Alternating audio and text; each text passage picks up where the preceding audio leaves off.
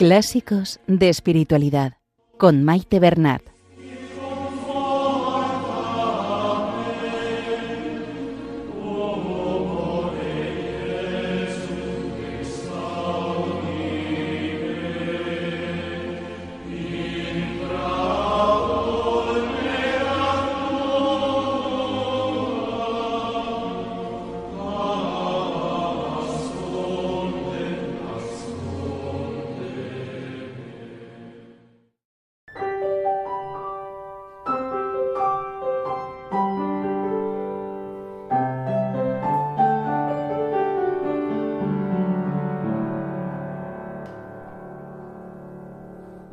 Saludo a todos los oyentes de Radio María y bienvenidos al programa Clásicos de Espiritualidad.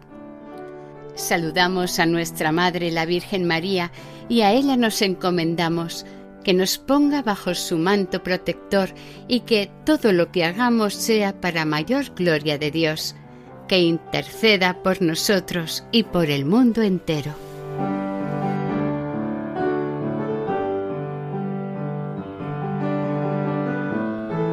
Estimados oyentes, estamos leyendo la tercera parte del libro Introducción a la vida devota de San Francisco de Sales. En el programa de hoy se van a leer los capítulos 12, 13 y un fragmento del 14 de esta tercera parte. San Francisco de Sales nos viene hablando de tres virtudes que, unidas a la humildad, nos llevan a la caridad y, por tanto, a la perfección. Estas son obediencia, castidad y pobreza. En el programa anterior ya nos habló de la obediencia.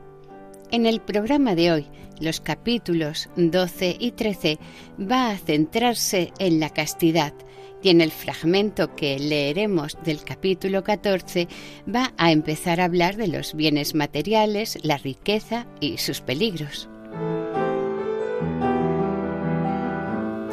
En el caso de la castidad nos aconseja defenderla firmemente y con gran celo, alude a la frase de Jesús en las bienaventuranzas, los limpios de corazón verán a Dios. Actuar con prudencia, evitando lugares, situaciones y personas que conlleven un peligro para la castidad, puesto que, al igual que la ira, son impulsos difíciles de refrenar y es mejor atajarlos de raíz y, en todo caso, evitarlos. Ocurre igual con los pensamientos, imaginaciones y curiosidades, teniendo siempre presente que somos templo del Espíritu Santo y que los goces terrenales nada tienen que ver con el gozo de ver a Dios en la vida eterna, incluso ya aquí en la tierra.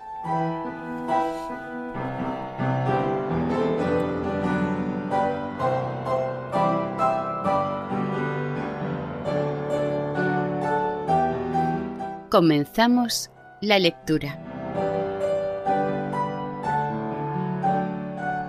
Introducción a la vida devota de San Francisco de Sales. Tercera parte.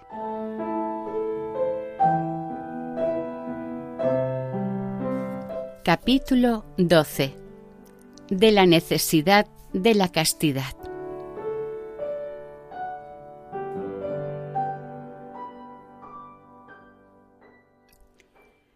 La castidad es el lirio de las virtudes.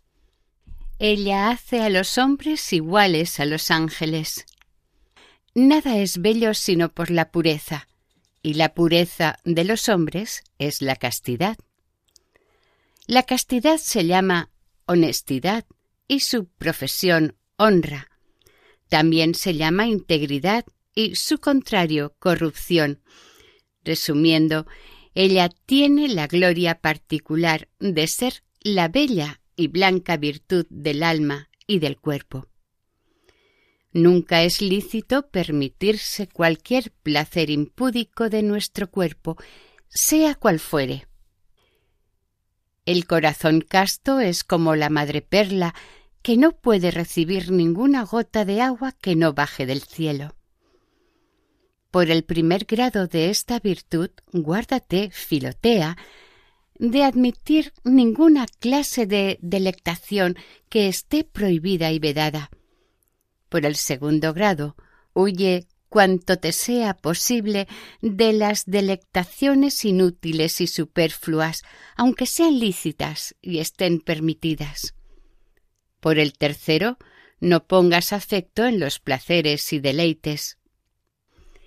Las vírgenes necesitan una castidad en extremo simple y delicada para alejar de su corazón toda suerte de pensamientos curiosos y para despreciar con desdén absoluto toda clase de placeres inmundos, los cuales ciertamente no merecen ser deseados por los hombres, puesto que los jumentos y los cerdos son más capaces de ellos. Guárdense, pues, mucho las almas puras de poner jamás en duda que la castidad es incomparablemente mejor que todo cuanto le es incompatible, porque, como dice San Jerónimo, el enemigo empuja con violencia a las vírgenes al deseo de probar las delectaciones, presentándoselas como infinitamente más agradables y sabrosas de lo que son, cosa que con frecuencia las perturba en gran manera, porque, como añade este Santo Padre, creen que es más delicioso lo que desconocen.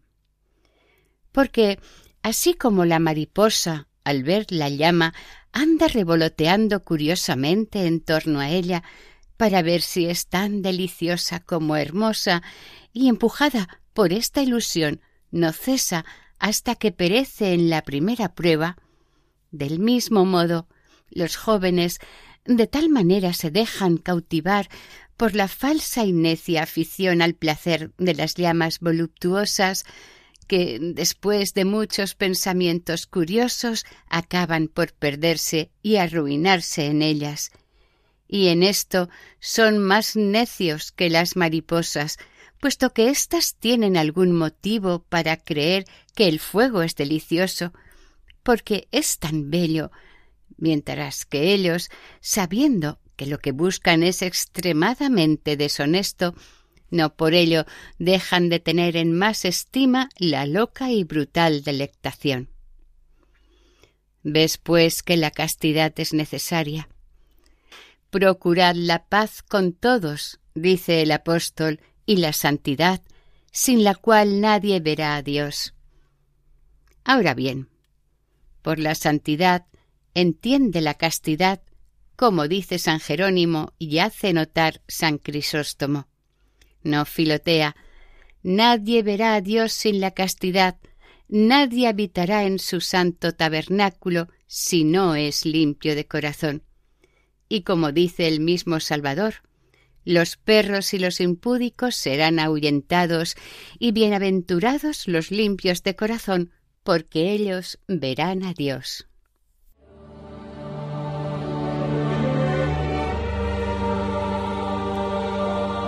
Capítulo 13 Avisos para conservar la castidad.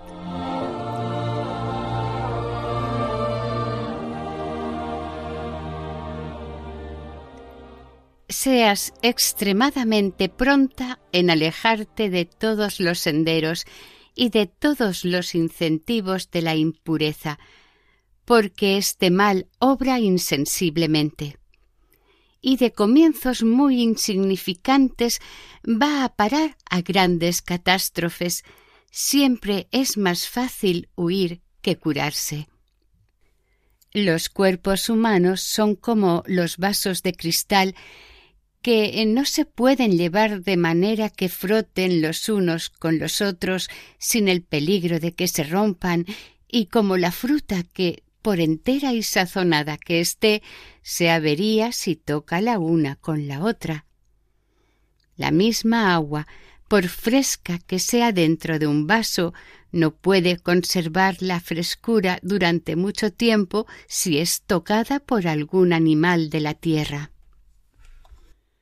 No permitas jamás, Filotea, que nadie te toque, ni para bromear, ni para acariciarte, porque, aunque por casualidad se pudiera conservar la castidad en medio de estas acciones, antes ligeras que maliciosas, no obstante, la frescura y la flor de la castidad reciben de ellas detrimento y pérdida. Pero dejarse tocar deshonestamente es la ruina completa de la castidad. La castidad brota del corazón como de un manantial, pero se refiere al cuerpo como a su materia. Por esto se pierde por todos los sentidos del cuerpo y por los pensamientos y deseos del corazón. Es impúdico mirar, oír, hablar, oler, tocar cosas deshonestas, cuando el corazón se entretiene y se complace en ellas. San Pablo dice sin ambajes, la fornicación ni siquiera se nombra entre nosotros. Las abejas no solamente no quieren tocar las cosas podridas, sino que huyen y aborrecen en extremo toda suerte de malos olores que de ellas emanan. La sagrada esposa, en el cantar de los cantares, tiene las manos que destilan mirra, licor que preserva de la corrupción. Sus labios están protegidos por una cinta carmesí, símbolo del pudor en las palabras. Sus ojos son de paloma a causa de su nitidez. Sus orejas llevan pendientes de oro, señal de pureza. Su nariz está siempre entre los cedros del Líbano, madera incorruptible. Tal ha de ser el alma devota, casta, pura, honesta de manos, de labios, de oídos, de ojos y de todo su cuerpo. Están escuchando la tercera parte del libro Introducción a la vida devota de San Francisco de Sales en el programa Clásicos de Espiritualidad.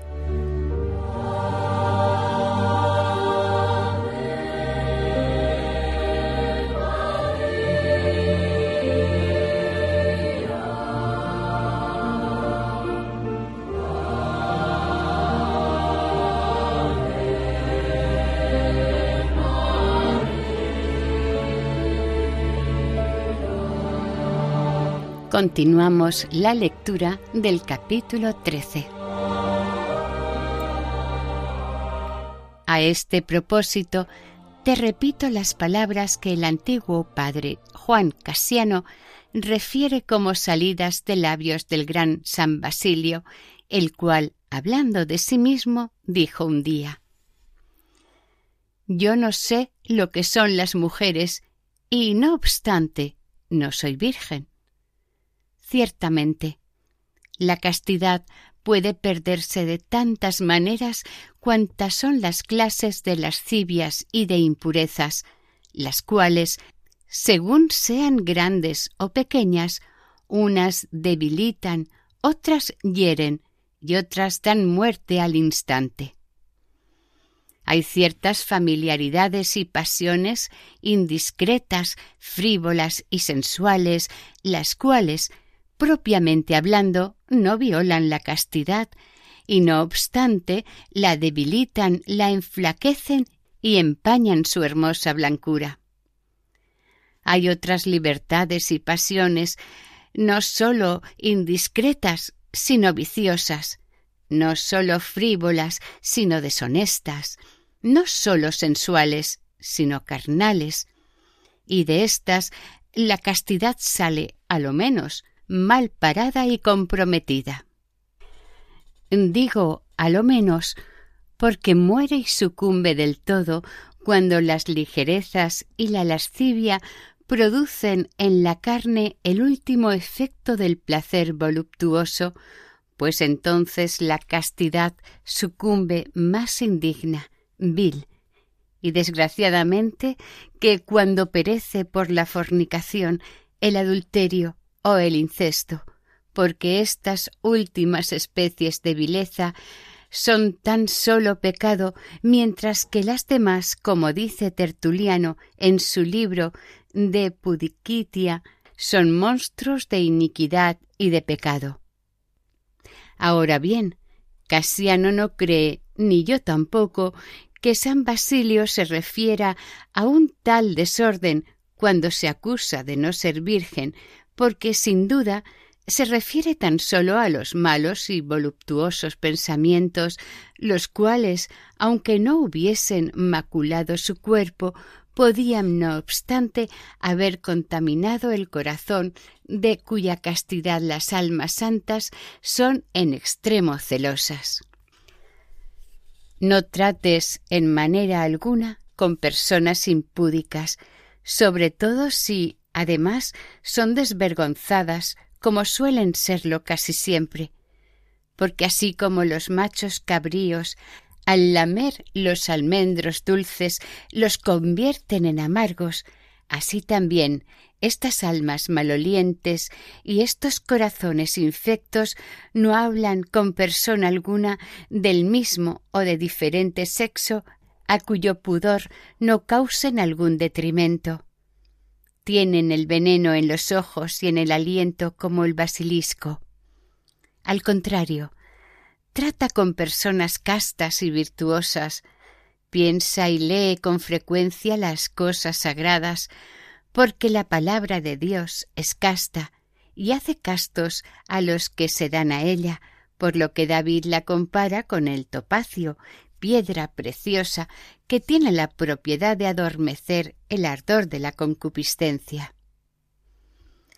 Procura estar siempre cerca de Jesucristo crucificado, espiritualmente por la meditación y realmente por la Sagrada Comunión, porque así como los que duermen sobre la hierba llamada Agnus Castus se hacen castos y honestos, de la misma manera si tu corazón descansa sobre nuestro Señor, que es el verdadero Cordero, casto e inmaculado, verás presto tu alma y tu corazón purificado de toda mancha y lubricidad.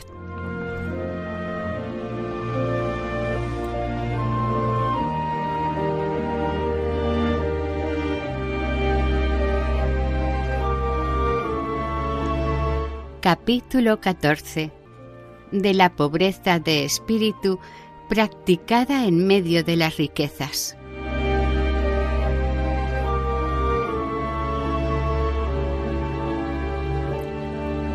Bienaventurados los pobres de espíritu, porque de ellos es el reino de los cielos. Luego, desgraciados los ricos de espíritu, porque de ellos es la desgracia del infierno. Es rico de espíritu aquel que tiene las riquezas en su espíritu o su espíritu en las riquezas. Aquel es pobre de espíritu que no tiene las riquezas en su espíritu ni su espíritu en las riquezas. Los halcones construyen sus nidos en forma de pelota y sólo dejan en ellos una abertura en la parte superior los dejan en la orilla junto al mar y los hacen tan fuertes e impenetrables que, aunque los lleven las olas, nunca puede entrar en ellos el agua, sino que siempre flotan y permanecen en medio del mar, sobre el mar y como señores del mar. Tu corazón, querida Filotea, ha de ser como estos nidos, abiertos solamente al cielo e impenetrable a las riquezas y a las cosas perecederas. Si posees alguna de estas cosas, guarda tu corazón libre de todo afecto a ellas. Haz que siempre se mantenga por encima de todo y que en medio de las riquezas permanezca sin riquezas y sea señor de las riquezas. No, no pongas este espíritu celestial en las riquezas de la tierra. Haz que se conserve siempre superior sobre ellas y no debajo de ellas. Hay mucha diferencia entre poseer venenos y ser envenenados. Así Todos los farmacéuticos tienen venenos para servirse de ellos en diversas ocasiones, pero no por ello están envenenados, porque no tienen el veneno en su cuerpo, sino en sus tiendas. De la propia manera puedes tú tener riquezas sin ser emponzoñada por ellas. Así ocurrirá si las tienes en tu bolsillo o en tu casa, pero no en tu corazón. Ser rico de hecho y a la vez pobre de espíritu, he aquí la gran felicidad del cristiano, porque de esta manera goza de las ventajas de la riqueza en este mundo y del mérito de la pobreza en el otro. Ay, Filotea, jamás confesará nadie que es avaro. Todos quieren ser tenidos por libres de esta bajeza y vileza del corazón. Unos dan por excusa la pesada carga de los hijos, otros dicen que la prudencia exige allegar recursos. Nunca hay bastante, y siempre se descubren necesidades para tener más. Aun los más ávaros no sólo no confiesan que lo son, pero ni siquiera lo creen en su conciencia, porque la avaricia es una fiebre prodigiosa que se vuelve más insensible cuanto es más violenta y ardorosa. Moisés vio que el fuego sagrado quemaba una zarza y no la consumía. El fuego profano de la avaricia quema y devora al avariento pero no le consume. Al contrario, el ávaro, en medio de los ardores y calores más excesivos, se gloría de sentir el fresco más agradable del mundo y cree que su sed insaciable es una sed enteramente natural y ligera. Si durante mucho tiempo apeteces con ardor e inquietud los bienes que no posees, aunque andes diciendo que no los quieres poseer injustamente, no por ello dejas de ser avaro de verdad. El que ardorosamente durante mucho tiempo y con inquietud desea beber, aunque sólo quiera beber agua, da pruebas de que tiene calentura.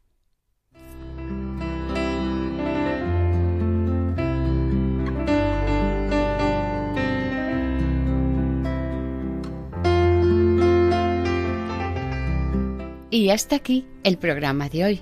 Continuaremos la semana que viene si Dios quiere.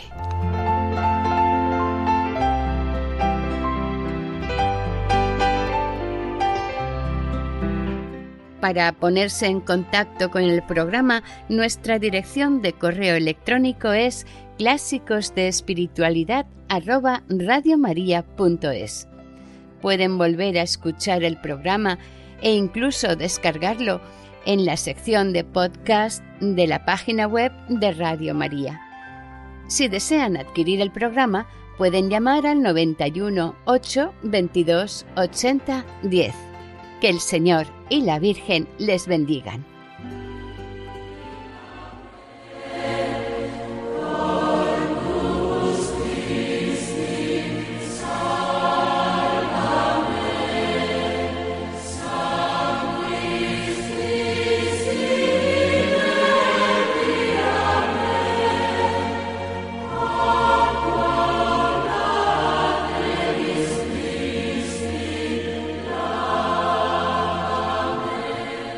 Han escuchado en Radio María Clásicos de Espiritualidad con Maite Bernat.